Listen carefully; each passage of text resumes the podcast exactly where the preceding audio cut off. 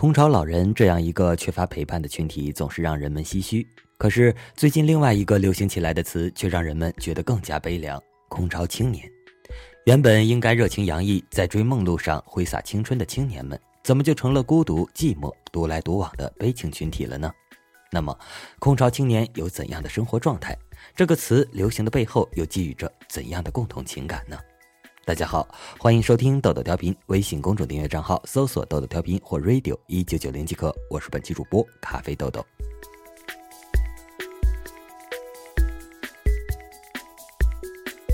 凌晨一点，看着房间里一片狼藉，周云晴终于忍不住哭了。这是二十九岁的她来到上海的第五年，也是独居的第五年。她已经习惯了生活的圈子里，除了同事就只剩自己，一个人上下班，一个人吃饭。一个人逛街，一个人出门旅行，一个人生病，直至痊愈。一个月前，为了换个住处，周云晴又独自和房东、中介、装修队打起了交道。这天深夜，周云晴独自打包的行李刚刚运到新家，却因为搬家工人临时加价，与他们大吵了一架。他想找人撑腰，结果来回翻了翻手机通讯录，竟然不知道能够打给谁。五年来，周云晴第一次问自己：我会永远一个人吗？许多人来来去去，相聚又别离，也有人喝醉哭泣，在一个人的北京。也许我成功失意，慢慢的老去，能不能让我留下片刻的回忆？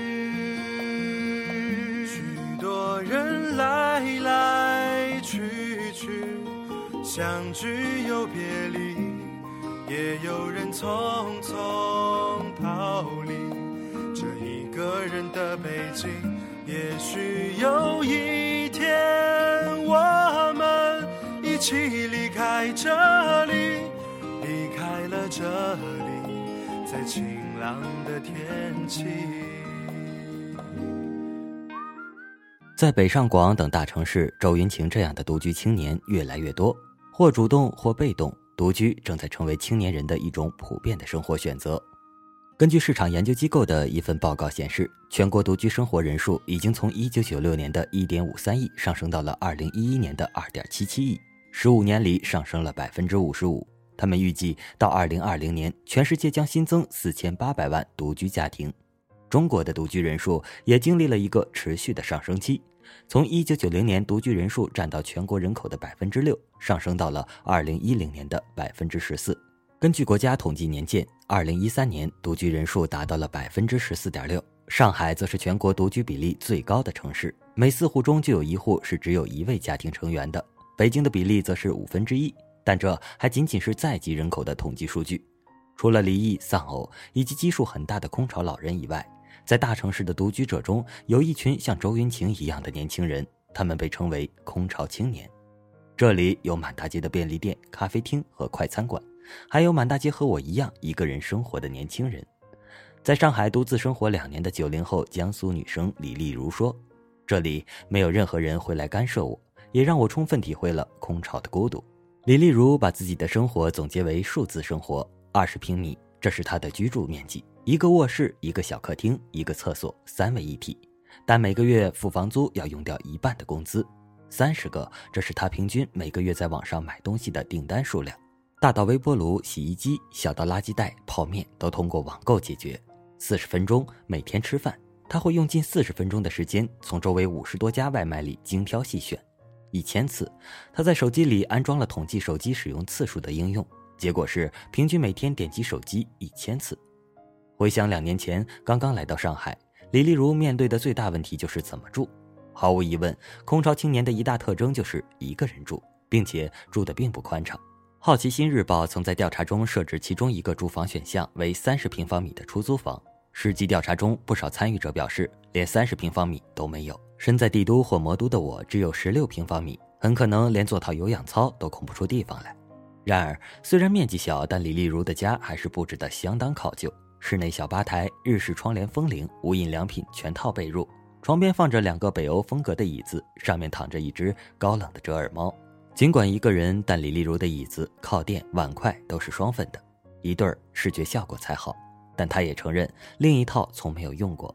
在李丽如的家，你会感受到每一个角落都透露着一个人也要好好过的决心，但这决心过大了，反而显得有点焦虑。李丽如从事的是笔译工作，所以经常可以自己安排时间。他觉得自己很自由，一个人看书、工作、休息，不与其他人产生关系，也大大降低了日常消耗。没人打扰的日子，悠闲却也格外漫长。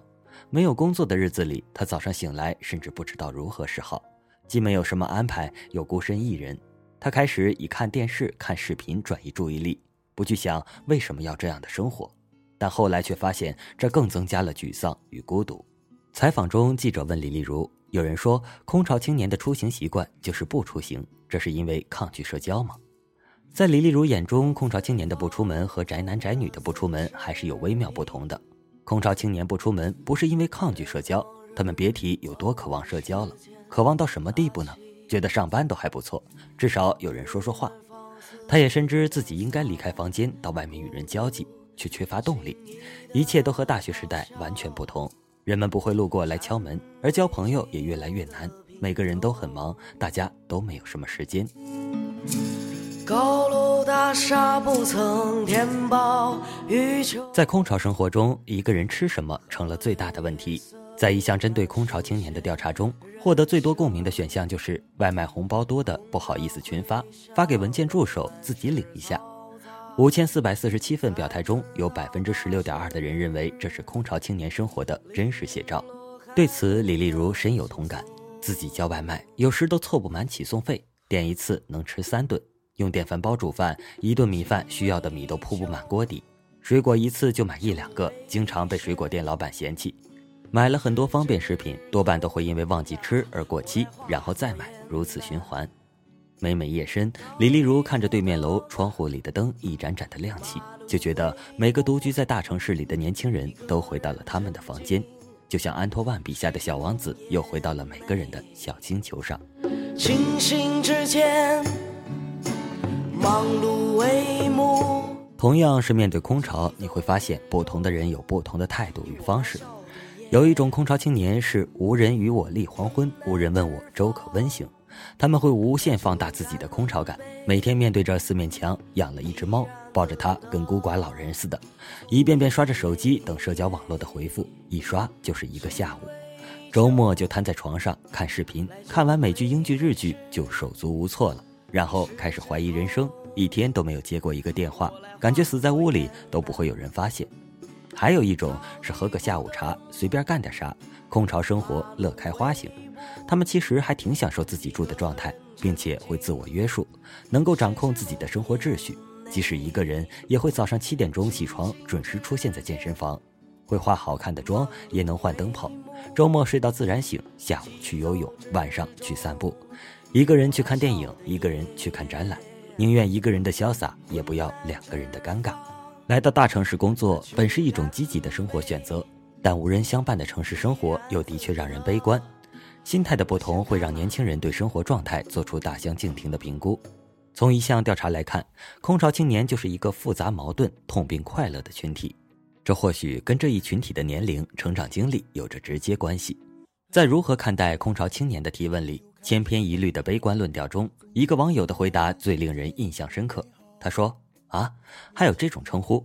我一直将自己看作在大城市的战斗者。鸡汤式的鼓励虽然不能从根本上改变社会对年轻人的亏欠，但至少会让你感觉到你的奋斗本身就有可能让你的生活变得更好。不信，你可以试试。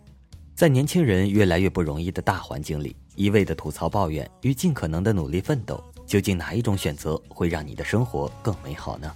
我就像那一只林中的小鸟，努力挣脱，冲向蓝天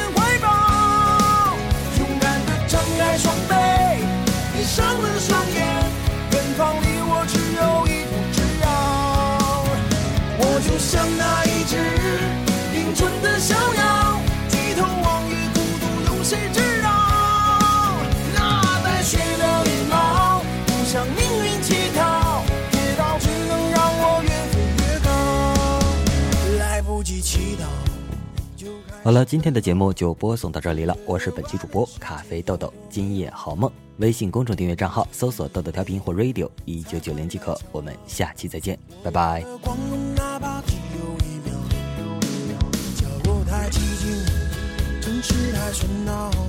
这世界很忙，其实我都知道。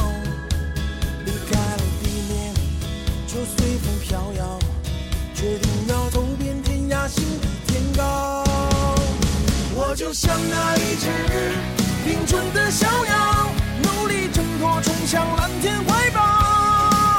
勇敢地张开双臂，闭上了双眼，远方离我只有一步之遥。我就像那一只冰中的小鸟，低头望月，孤独有谁知？